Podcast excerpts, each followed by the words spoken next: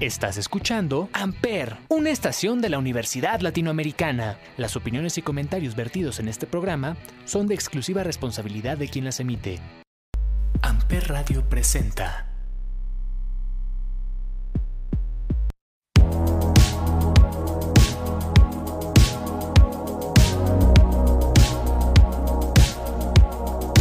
Hola a todos, bienvenidos nuevamente al Cónsul. Hoy para dar seguimiento de cierta manera al episodio anterior donde hablamos de red flags, me acompaña Renata Ballesteros Cordero, Maya Fernanda Cárdenas Díaz y Adrián Soriano Galicia del sexto semestre de la Escuela de Psicología para hablar de cómo no caer en relaciones tóxicas.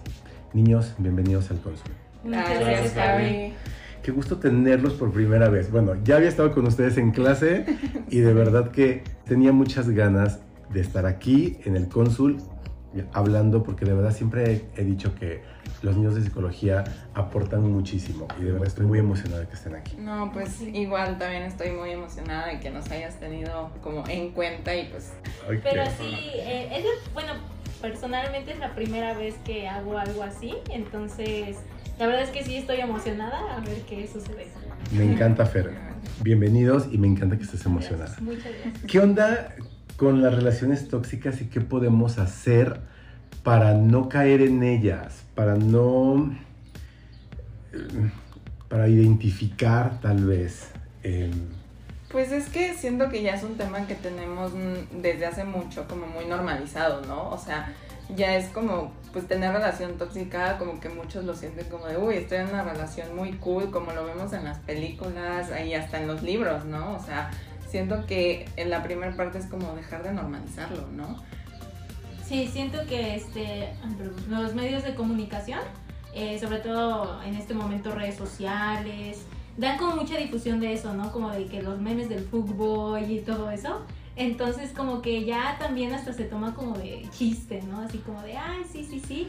Pero ya en situación real, ¿cómo saber, no? Es como una situación muy complicada a veces lo tomamos, creo que de manera general, sobre todo en las personas jóvenes, adultos jóvenes, casi casi como una cuestión de estereotipo y moda. Tenemos esta cuestión de el chavo tiene dinero, yo a lo mejor tengo un cuerpo de, de tal forma. Está hablando del estereotipo, pero es la moda, el estereotipo tiene algo de verdad, de por qué se hacen. Sobre todo los estereotipos, tienen algo de verdad, no se hacen nada más porque sí. Y el estereotipo de a veces es una relación cool es casi casi equivalente a una relación tóxica si nos adentramos bien en cómo es la dinámica entre la pareja. Y es que, ¿sabes qué es lo peor? Que muchas veces cuando me ha llegado a pasar personalmente y todo, lo voy a compartir, que este, cuando te empieza a tratar a alguien bien, o sea, de que una persona sana, tú te sientes muy rara, o sea, sientes que es como de que no, es que yo estoy acostumbrada a lo otro, a luchar, a buscarlo, igual y hasta muchas veces ese típico meme de mírame a los ojos, mírame, ¿no? Entonces siento que cuando salimos de eso común y normalizado, es cuando es como, estoy asustada, esto no es lo mío, ¿no? Entonces volvemos de nuevo a esa zona de confort que tenemos con esas relaciones tóxicas. Aquí, bueno, como lo menciona pues Renata, repetimos patrones a veces en, en, tal vez no búsqueda, pero en la elección de pareja que tenemos. Y esos patrones, pues sí, pueden venir de algo muy atrás en, nuestra, nuestra forma de ser y probablemente de la otra persona. Puede ser que nosotros tengamos, no sé, voy a imaginar que yo soy una chica que busca y tiene un patrón de elección de pareja que es el, eh, alguien muy varonil, muy macho, con esta pues, idiosincrasia masculina. Y puede que la otra persona, en este caso el, el hombre, si hablamos de una pareja exclusivamente eh, heterosexual, puede que eh, su elección de pareja sea una persona inferior y desde la imagen incluso física que se vea más pequeña que él, que pueda tener una fragilidad tal vez en su... Pues si hablamos de autoestima que puedan ser casi, casi, como menciono mucho a veces, un complemento. No es muy correcto, pero a veces podemos estar buscando patrones, cualquiera de las dos partes que sea de la pareja. También ese, ese concepto, ¿no? Precisamente del complementar o la media naranja, ¿no? Famosa, que siempre es como que estoy en la búsqueda de media naranja y si aún no encuentro mi media naranja, pues no, no logro ser feliz, ¿no? Estamos en esa constante necesidad de buscar felicidad en la otra persona, ¿no? Cuando uno se tiene que preguntar, bueno, a ver, eh, soy feliz conmigo primero o cómo puedo saber eh, que yo puedo generar o cómo puedo generarme yo misma esa felicidad que estoy buscando en el otro, porque al final uno tiene que ser, eh, completarse consigo mismo, no con otra persona. Y es que vivimos desde la idea, que aquí es donde se desglosa mucho, del como amor romántico. No, o sea, yo soy directa y voy a decir las cosas como son. No necesitas nadie que te complemente, tú ya estás completo, ¿no? O sea, no necesitas alguien que te haga feliz. Si tú puedes hacerte feliz, no es necesario, ¿no? Entonces aquí Pero es no donde... todas las niñas lo saben. Y es No todas, es más, me atrevería a decir que la gran mayoría romantiza una relación, ¿no? Y precisamente justo por lo que decías. Renata, la misma televisión, las películas, Disney, hace Sí. que, que querramos ser como... Exactamente. Redes sociales. Redes, Redes sociales. Es lo es la información que ahorita más nos bombardea y casi puedo asegurar que al menos personas como nosotras que tenemos a lo mejor un estatus socioeconómico, por eso que eso influye también a veces. El, el tipo de, de personas con los que, el tipo de ambiente con el que te rodeas, dependiendo incluso de tu estatus, es la verdad. Tenemos acceso a las redes, esa información nos llega, esa información es la que consumimos. Tenemos un estereotipo por eso mismo, por lo que consumimos en nuestro ambiente. ¿Qué estamos viendo en redes sociales? Me, me- me llama mucho la atención. ¿eh? Uf, Uh, pues es que está como esta parte de que pues ya no demostramos el interés por miedo muchas veces a vernos intensos. Y caemos en esta parte de pues que me busque, pues de que me ruegue, hacerme el difícil o, o esto que está muy normalizado como había dicho mi compañera de los fuckboys y todo eso, como que es como subir su ego y su autoestima de cierta forma, pero vamos a ser honestos, aquí honestidad, ¿no? Aquí sin filtro. Son personas que están heridas y es un reflejo de lo que son, ¿no? Entonces, este, una vez que empiezas a identificar que no es que se quiera ver cool, no es que le intereses, no es que se esté haciendo el difícil, no, es que son personas que aún no han terminado su proceso de sanación, a lo mejor de alguna relación, de su pasado y todo, y no es como que tú intentes como salvarlos. Ellos se tienen que salvar a, ti, a sí mismos. O en el caso también existen mujeres así, ¿no? Que nada van por la vida como que jugando por los hombres por el simple hecho de subir su ego, porque no es autoestima, es su ego.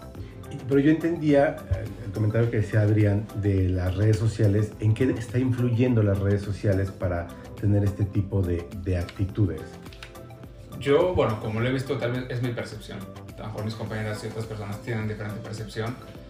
Eh, este tipo de publicaciones a veces eh, pueden tomárselo como humor, pero es que si no te busca, o quédate con quien te busque en tal situación, eh, quien te dé tu espacio, pero a veces nada más es la frase, mm, realmente no tienen una intención.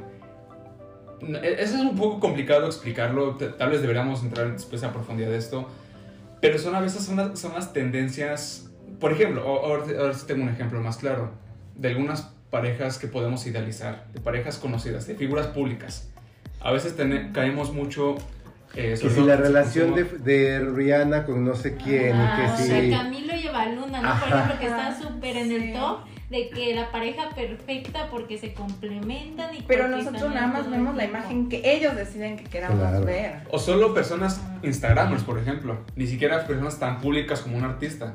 Alguien que tenga muchos seguidores y que conozcamos en, en redes sociales Influye mucho. influye mucho en lo que se consume y a veces en la idea que se tiene. Es que todo lo clave aquí es que idealizamos todo, o sea, idealizamos a nuestra pareja, idealizamos lo que es el amor y todo, ¿no? Entonces siento que es donde volvemos a caer en ese punto de las relaciones tóxicas porque estamos idealizando, estamos deshumanizando a la persona, ¿no? Entonces, pues siento que en esa parte lo vemos como, hace cuenta, ¿no? Nosotros estamos como abajo de una torre y ellos están en la torre. Sí, ahora sí Entonces que, no nos vemos como que como si fuéramos mortales. ¿no? Como- y, a- ellos y ahí, y ahí es donde tocamos la parte de que no nos estamos teniendo respeto ni a nosotros mismos, ¿no? Porque nos estábamos viendo como menos a esa persona. Exacto. Vamos, niños, tenemos que irnos al primer break, pero al regresar, justamente quiero que hablemos de esta parte tan importante que es el respeto. Y cuán necesitamos nosotros eh, respetar, pero también respetarnos a nosotros mismos. Me gustaría también que habláramos de algo que dijiste, Fer, de esa necesidad que tenemos hacia la media naranja, hacia la otra persona. Pero díganme qué vamos a escuchar en este primer break. ¿Qué canción tienen en mente? ¿Qué canción les gusta? ¿Cuál es su canción de moda? Recuerden que en el cónsul escuchamos dos canciones. ¿Cuál sería la primera? Yo tengo gustos antaños, mejor que mis compañeras. Pues hay una canción que siento que puede ir muy como de la mano, que puede ser este Bam Bam de este Camila Cabello, como que es como la parte de dejar ir y vivir como así es la vida, ¿no? Entonces, pues esa puede ser. Ok, vamos a escucharla y regresamos. You said you hated the ocean, but you're surfing now. I said I love you for life, but I just sold our house. We were kids at the start, I guess we're grown ups now. Couldn't ever imagine even having doubts, but not everything works out. No, now I'm out dancing with strangers. You could be casually dating, damn, it's all changing so fast. I Así es la vida, sí, yeah, that's just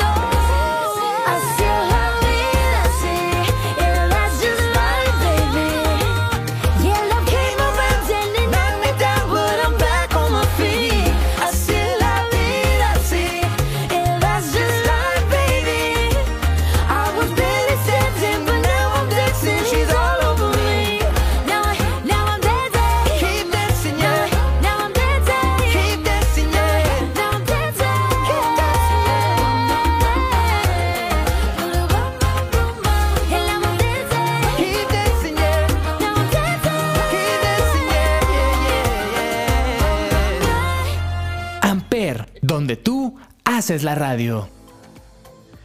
Entonces, Fer, eh, anteriormente nos habías dicho algo muy importante que a la necesidad que nosotros mismos tenemos de encontrar a esa media naranja, y estoy haciendo comillas con mis manos.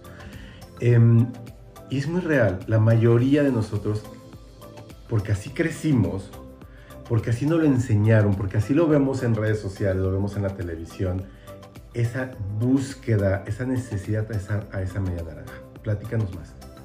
Sí, bueno, eh, siento que va mucho con esta parte o va de la mano con el autoestima o el autoconcepto que tenemos de nosotros mismos. Más o- porque siento que no, no hay como esa educación o cómo empezar a detectar que tenemos problemas con esto, ¿no? Porque a mi perspectiva siento que al buscar que alguien te complemente es como buscar eh, eso que te hace falta, ¿no? En ti mismo, que no sabes qué es Y eso es como lo más grave, ¿no? Que no sabemos por dónde empezar. Porque muchas veces a mí me llegó a pasar, o sea, personalmente, que me decían, yo escuchaba todo esto que del amor propio y que primero te tienes que amar a ti mismo y después ya para que puedas amar a los demás. Y yo decía, pero es que pues yo ya amo a los demás de la forma correcta. O sea, ¿para qué tengo que pasar por ese proceso? Cuando realmente es algo importante. Ajá, y concuerdo, siento que, o sea, muchas veces no nos queremos como enfrentar como a esa idea de que, ay, mi media naranja o encontrar a alguien, ¿no? Siento que todo eso lo tienes que hacer como estando solo, es cuando mejor te conoces y me gustaría como tocar esta parte de que tocas de la necesidad de encontrar a tu media naranja, pero es que no es necesidad. O sea, puede ser tu elección, pero no es necesidad, o sea, no hay que necesitar a nadie, ¿no? Siento que vas a empezar a tener como relaciones más sanas en el momento en el que empieces a aceptar que no está mal estar solo. Es completamente normal y también tiene muchas ventajas. Pero no todos sabemos estar solos, ¿cierto? Ajá, Exacto. Pues con espacios, con contenido, con mucha plática como esto, hablando del tema, simplemente se empieza. Con espacios como este, simplemente que empezamos a hablar del tema, que se empieza a normalizar el, El hecho de estar- el hecho de estar solo, el a lo mejor no concebir directamente la media naranja, a veces simplemente es una compañera, un compañero, incluso un ¿Qué compañero. pudiera hacer para estar solo, Adrián? Para aprender a estar solo. Primero, a ver, de mi parte, simplemente tratar de desapegar, tratar de no tener esos hábitos de siempre estar acompañado o acompañada. Tú mismo tomar la iniciativa de no, tal vez no todo el tiempo, pero a lo mejor el rato en el que tal vez comía en un principio con mis compañeros, tratar de alejarme un poquito, ir de poco a poco. En un ambiente en el que normalmente estás acompañado, a veces casi por necesidad, darte tú la oportunidad de, quiero pensar conmigo mismo, poco a poco, no en todos los espacios que puedas interactuar con otras personas, pero uno a lo mejor te das el espacio. Poco Y si hablamos de no necesitar a una persona, a una pareja, ¿cómo puedo aprender a estar solo sin tener que tener novia o novio? Yo, yo tengo como una respuesta aquí que es como esta parte de que, ay, es que para ir a cenar necesito ir con mi pareja o necesito ir con alguien. O sea, es como aceptar esa soledad de que, ok, en este momento no tengo a nadie o, a alguien que me guste o llene esas expectativas. Pues aventarte a hacer las cosas, irte a cenar solo irte a cenar sola y te vas acostumbrando Ir a al que cine. no es... ¿Han ido al cine solos? Ah, La verdad, la- Sí, yo, yo no sé. personalmente no he ido al cine. Yo, yo he querido hacer tener como esta cita conmigo. No he tenido la oportunidad, pero pienso que es muy importante empezar a pensar en eso, ¿no? Tener esa parte de que, bueno, voy a estar solo porque también así te conoces, conoces qué te gusta, conoces ¿Qué cómo, esperas? qué esperas. Entonces, al momento que tú vas conociéndote más, vas a saber qué quiero. O sea, vas a empezar a decir, bueno, a mí me gustaría esto y esto y esto. te sientes bien con tu, tu- con tu misma compañía. Y aquí hay una parte... Ah, disculpa, Adrián. Ah, bueno, eh, voy a mencionar que al, al sentirte bien con tu misma compañía, si, si aprendes a estar bien contigo mismo, en cuestión de estar solo y sentirte bien acompañado como que con una sola persona eres tú, vas a estar bien con quien sea. Y es que también aquí me gustaría tocar como de que si has estado como en relaciones tóxicas no tiene tampoco nada de malo, hay que aprender de ello, ¿no? Porque cuando aprendes a identificar que eso se hablará poco a poco, este, identificar que ok, y aceptar estuve en una relación tóxica porque igual y no, no acepto como esa soledad o necesito esa persona como a mi lado. Una vez que ya lo sabes identificar, ya sabes de no quiero seguir permitiendo esto, no quiero seguir que en una, relación donde me falten al respeto, donde no respeten mis tiempos, lo que soy, mis gustos, lo que sea, ¿no? Me gustaría que eso lo habláramos en, el- en la, en la última parte, ya como Ok, conclusión. Sí. Pero ahorita me gustaría mucho que continuáramos.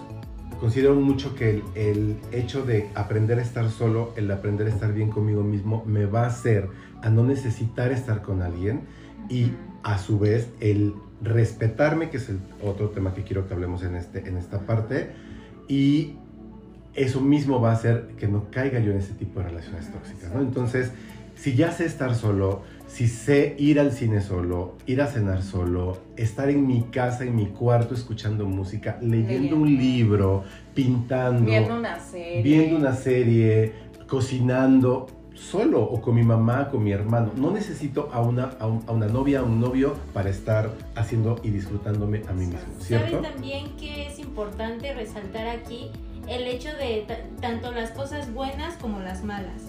Eh, con esto me refiero a saber identificar, empezar a saber identificar nuestras emociones y también estar solos y llorar nosotros solos. Eh, o sea, tener como esta parte de me pasó esto, eh, ¿cómo puedo estar yo solito sintiéndome mal? No sé si me explico. Sí, sí, sí. E- Esa, esa parte de, de también pasar nuestros momentos solos, eh, disfrutar esa parte, bueno, no disfrutar porque no vas a disfrutar dolor, pero eh, como aprender a, a, A dejarte sentir. a dejarte Ajá. sentir tú solito. Dejar que fluyan Ajá. esas emociones, Sí, ¿no? sí, y sí, aprender a identificarlas. Sí, estar nosotros mismos tanto en nuestros buenos momentos como en nuestros malos momentos. Así es.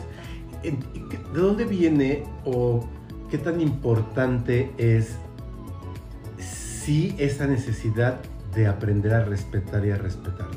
El respeto es una base que necesitamos poner día a día en práctica, tanto hacia los demás como a nosotros mismos. ¿Están de acuerdo? Estoy completamente de acuerdo porque siento que hay que empezar como respetándonos a nosotros mismos y eso mismo, ahora sí que pues lo reflejamos, lo transmitimos, damos como esa vibra y así te queremos ver más espirituales, pero damos esa vibra a los demás, por lo tanto los demás van a empezar a respetarnos en el momento porque también respetarnos es poner límites, ¿no? O sea, hay, es como un tema muy extenso, pero una vez que aprendamos a respetarnos, o sea, no en cuestión de que, ay, no me pego, ¿no? Pero también muchas veces nos vemos al espejo y es algo que no tenemos como contemplado.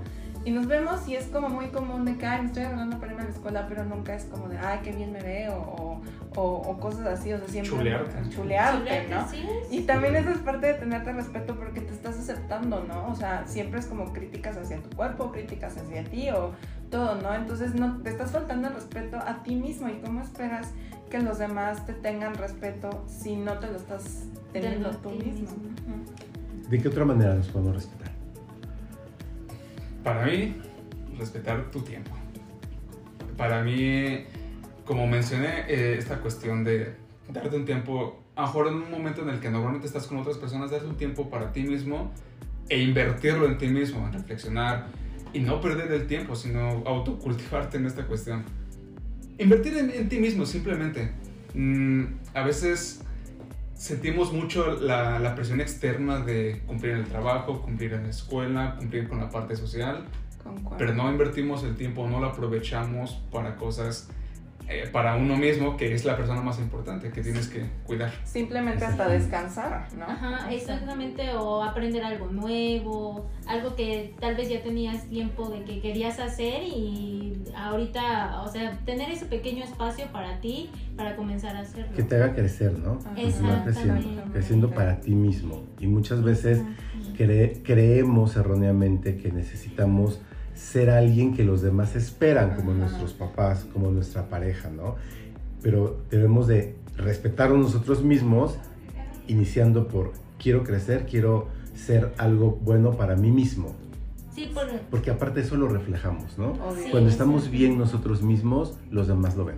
por ejemplo, en algún momento yo vi algún, este, algún tipo de publicación en donde eh, el ejercicio, ¿no? Algo tan importante como eso, llevar buenos hábitos, tanto alimenticios, de ejercicio y todo eso, pero hacerlo para nuestra salud, no para impresionar que hay Entra en los estándares de belleza. Sí, exacto, no. Hacerlo por tu propia salud, para tener condición, para no sufrir enfermedades. O sea, eso es cuidar de uno mismo y respetar a tu propia persona y tu propio cuerpo. Ajá. Niños, tenemos que ir al segundo break. Adrián, dinos qué vamos a escuchar. Eh, vamos a escuchar algo noventero, iPhone 65, la canción se llama Blue. ¿Ok? Seguramente lo han escuchado y bueno. Las dejamos. Vamos, dejamos. vamos a escucharle y regresamos. Yo, listen up, here's the story about a little guy that lives in a blue world. And all day and all night, and everything he sees is just blue. Like him, inside and outside. Blew his house with a blue little window and a blue Corvette. And everything is blue for him and himself and everybody around. Cause he ain't got nobody to listen. To listen, to listen, to listen. I'm blue, I've been deed, I've been died, I've been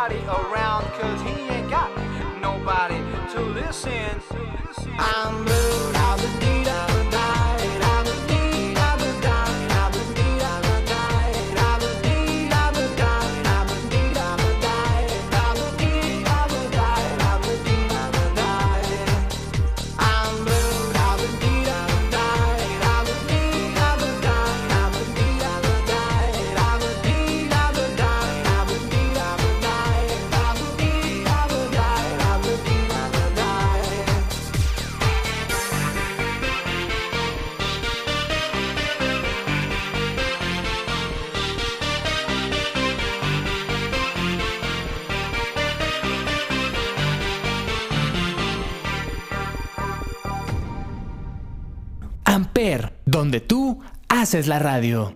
Entonces, Renata, ahora sí. Ya caímos en una relación tóxica, por lo que sea. ¿Cómo la identificamos? Ok, este, yo ya me estaba adelantando hace rato, como podrán haber notado, yo ya estaba corriendo antes de gatear. Pero pues es que lo primero es aceptar que estuviste en una relación tóxica, ¿no? O sea, porque muchas veces es como, no, yo no, no, no cerramos la idea de que no, no estuve en una relación tóxica. El primer punto es aceptarlo. Y muchas veces es como que lo vemos, hay que perder esa parte de que lo vemos como algo malo, ok, no la pasaste bien, pero aquí es la parte de te hizo crecer como persona, te ayudó a identificar qué es lo que no quieres permitir en relaciones futuras. Te voy a hacer una pregunta, Ajá, muy personal. muy personal. ¿Cuántas relaciones tóxicas has tenido? Am, yo, creo, yo creo que... No no los Espérate, dedos. déjame también saco lo de los pies, no, no es cierto. Yo creo que ahorita que me recuerde como tres relaciones. Tres. ¿Y de las tres aprendiste? Y de las tres aprendí. ¿Desde la primera aprendiste? Desde la primera no aprendí porque hay Es que un aceptar, es ¿no? un Es un proceso, proceso. Y, y también como que implica cierta madurez, ¿no? O sea, cuando estábamos chicos como que permitimos mucho, nos estamos divirtiendo, entonces, y, y yo creo que de la que más aprendí fue la última, o sea, siento que fue ya donde mi conciencia estaba como en este momento de que estoy empezando como a madurar o a crear como mis propias expectativas y estándares. Entonces, o sea, me puse como a cuestionar. Aquí es, toqué un- una parte muy importante, cuestionar por qué fue así y también aprender que tú también pudiste haber cometido errores, ¿no? Entonces, Cuestionar de ambas partes. ¿Qué hiciste mal tú y qué hizo mal Ajá, él? y cuestionar, aquí hay algo que dice mi psicóloga, cuestiónalo todo, o sea, cuestiona todo. Entonces, Y es hace un rato, igual Fer decías, mencionabas algo muy importante, que es que idealizamos.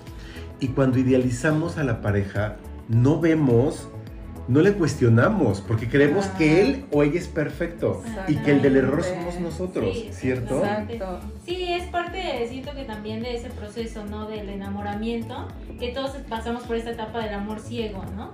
Sin embargo, ya llega un momento en donde sí tienes que empezar a plantear, eh, pues, qué es lo que pasa, ¿no? Si realmente esto que sucede con esa persona está bien o ciertas actitudes que tiene. Empezar a identificar eso mismo, ¿no? Eh, poner los pies en la tierra, bien dijera uno de mis mejores amigos, tienes que tener los pies en la tierra porque si no, eh, nos vamos como gorda en tobogán, ¿no? Así como de que es no lo identificamos y es muy importante, es parte de Adrián, ¿has tenido relaciones tóxicas? Mm, creo que sí, una o dos. ¿Aprendiste de ella, de Sí. ellas? Oh, Sí, sí lo aprendí. ¿Desde la primera o también tuvo que pasar un proceso de madurez para que después en la segunda ya aprendieras? Desde la primera lo aprendí porque la segunda relación tóxica que tuve hubo un punto en el que me di cuenta que estaba haciendo esa forma y fue donde puse pues un alto, donde me di cuenta. Y pero saliendo de esto quiero mencionar una cuestión muy importante sobre esta cuestión de las relaciones tóxicas, que es la parte de quien la está viviendo, cualquiera de las dos partes o las dos partes y las personas que están a su alrededor. Por la parte de la persona que está en una relación tóxica, yo sí quisiera decir que hagan caso a los comentarios de algunos compañeros o familiares que estén detectando a lo mejor o que tú eres la que están teniendo algún tipo de actitud tóxica. Pero muchas veces nos da, a los amigos nos da miedo o no queremos, no nos atrevemos a Eh. decirle porque creemos que nos lo van a tomar a mal Sí, o, sí. o vamos a quedar como, ¿saben? Así de... Clown, ¿no? Es que no Vamos a ser termine. honestos, esa es la realidad. Es que no, no termine. No termine. Y va a la otra Ah, ok, parte. ok, ok, venga. Eso no dale. Y, y bueno, eh, ya sea que te digan los comentarios de que tú estás siendo tóxico o tóxica, o, es- o tu pareja. Y de la otra parte, que son los amigos, familiares o las personas alrededor de la, de la, de la pareja, o de la persona que conozcan que están en este tipo de relación, que traten de ser sutiles al mencionar, eh, al mencionarles que están identificando esto. Ser sutiles, sí, puede que te lo tomen a mal, pero a veces es mejor de cierta forma prevenir, hacerles dar cuenta de una manera, eh, pues sí, sutil, suave, que no se siente un ataque, porque cuando estamos en una relación y ya tomamos un papel, podemos eh, reaccionar de forma contra de aprensiva. ustedes. Y aquí me gustaría como mencionar algo para las personas que nos están escuchando. Es no te sientas culpable, ni te sientas mal por estar este, en una relación tóxica. Y ahora sí que como dicen las feministas que son grandiosas, no es tu culpa, ¿no? O sea, muchas veces tenemos que pasar por un proceso de maduración, tanto cognitivo como muchas cosas, para poder identificarlo. Y la verdad, pues muchos de nosotros hemos pasado por una relación tóxica y lo que nos hizo hacer es crecer. Entonces, pues no te sientas como culpable, ¿no? Porque muchas veces es que es que yo tuve la culpa, porque permití, porque eso, pero pues tienes que pasar por un proceso. para No, y lograr, también es ¿no? importante eh, que después de este proceso de que te hayas dado cuenta de eso, eh, perdonarte a ti, eh, perdonar esa parte que, que tú no sabías. Eh, porque muchas veces eh, nos, la, nos la pasamos como cargando con esta culpabilidad y es importante también dejarlo ir, dejar y soltar esa parte y saber que también es parte de aprender y son áreas de oportunidades para poder ser mejores personas y para poder vivir bien con nosotros mismos. Fer, ¿aprendiste de tu relación tóxica? Súper mucho aprendí, me costó, me costó mucho trabajo salir de ahí, pero sí aprendí bastante. Me intriga algo y se los tengo que preguntar. Ok.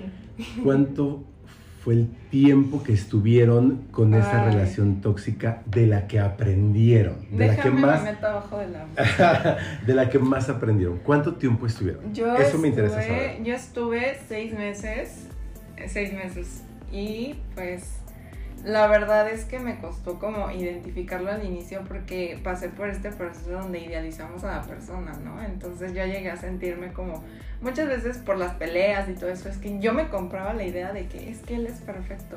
Yo soy siendo la tóxica, mientras yo muchas veces lo que quería es, era externarle cosas demasiado simples, ¿no? Y terminar en una pelea, ¿no? Pero pero ahora sí que como me ha enseñado mi psicóloga, ya una vez que lo vives ya no es algo nuevo, ya no es algo que tengas que descubrir, sino en el momento Y es una el- experiencia ya que es tú una tienes. experiencia. Claro, y ya cuando estás conociendo a otras personas dices así como de, ay, aquí hay foco rojo, ok, mejor ya, ya sé cómo termina esta historia como dice la canción, mejor me retiro, muchas gracias por tu tiempo, pero pues de aquí no, de aquí no soy, ¿no? Seis meses entonces. Ajá. Adrián, Aproximadamente tres meses. Tres. eh, desde que lo detecté más o menos a lo sentí. Híjole. Fer, Fer, es- broma. Fer se- me estoy riendo porque Fer se está riendo en silencio. Bien exhibido. Te doy palabra. Sí, exactamente. Ay, pues yo, yo tardé tres años en darme Wow. cuenta. Tres años en darme cuenta. Obviamente siento que, o sea, tardé tres años en salir de ahí. Sí me daba cuenta, nada más me hacía como de que, ay, no, no, no, esto es, esto es su forma de querer, porque muchas veces pasa eso, ¿no? Así como de, es su forma de quererme, es su forma de expresar ese, ese amor, ¿no? Cuando realmente no, o sea, eso estaba mal. Aquí el problema era que la, la relación se descuidó de más, ¿no? Ya no parecía relación, o sea, era como nada más somos cuates que se andan dando sus besitos, ¿no?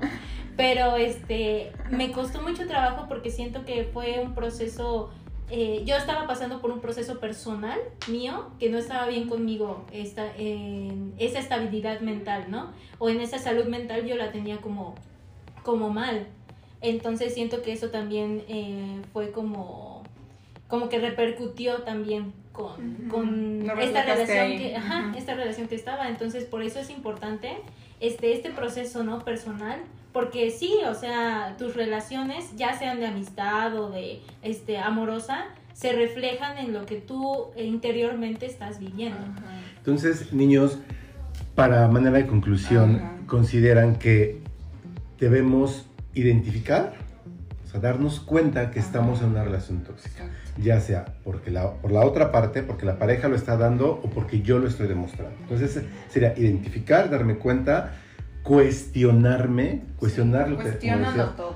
decir por qué yo estoy haciendo eso, por qué él está haciendo tal, por qué ella está haciendo tal. Atrévanse a cuestionar. Y aprender. Ajá, O sea, aprender. lo más importante. Y aquí, allá para concluir y todo eso, en la parte donde dijiste, donde identificarlo, o sea, que te está diciendo las demás personas y eso, es ser, como dicen, open mind, o sea, de que... es Aceptar. Nos pudiéramos agregar eso. Aceptar, Aceptar. como justo lo que decía Adrián, aceptar los comentarios que nos dicen los amigos. Que muchas veces decimos, ay, sí, pues me lo está diciendo porque me quieres chapulinear a la, a la novia o al novio, ¿no? Pero no es cierto. O sea, yo considero que hay buenos amigos que realmente si me lo dicen es porque se están dando cuenta y están teniendo una, una perspectiva lateral, ¿no? Sí, De- Esos son que los no están idealizando a la persona ni están como enamorados de la persona, entonces ellos los ven de una forma más objetiva. Los verdaderos amigos te van a decir no lo que quieres escuchar, lo que tienes lo que que tienes que escuchar. Exacto. Los verdaderos amigos, Los totalmente. verdaderos. Exactamente. Ok, niños, díganme cómo los encontramos en redes sociales. Ok, yo estoy como ren con doble e, ren.pc en Instagram. Ok. Adrián. Como Adrián SG 1801. Yo soy fer.c-d. Ok. Niños, qué gusto haberlos tenido. No, Muchísimas gracias. Un gustazo, la verdad, muy buena charla. Después de que nos costó mucho trabajo hacer Sí, este, ¿verdad? este, este Sí, episodio, sí. fluyó bastante bien. Les Pues, agradezco. Después de que no te avisan, no, no, no nos avisan de que vamos a hacer el concierto. De que me dejas plantado, Adrián. Niños, qué gusto. Muchas gracias. No, Gracias a ti invitarnos. Yo soy Javier Jaén, Javier J-A-H-E-N en todas las redes sociales. Gracias por escuchar el Consul. Buena tarde. Amper Radio presentó Amper, donde tú haces la radio.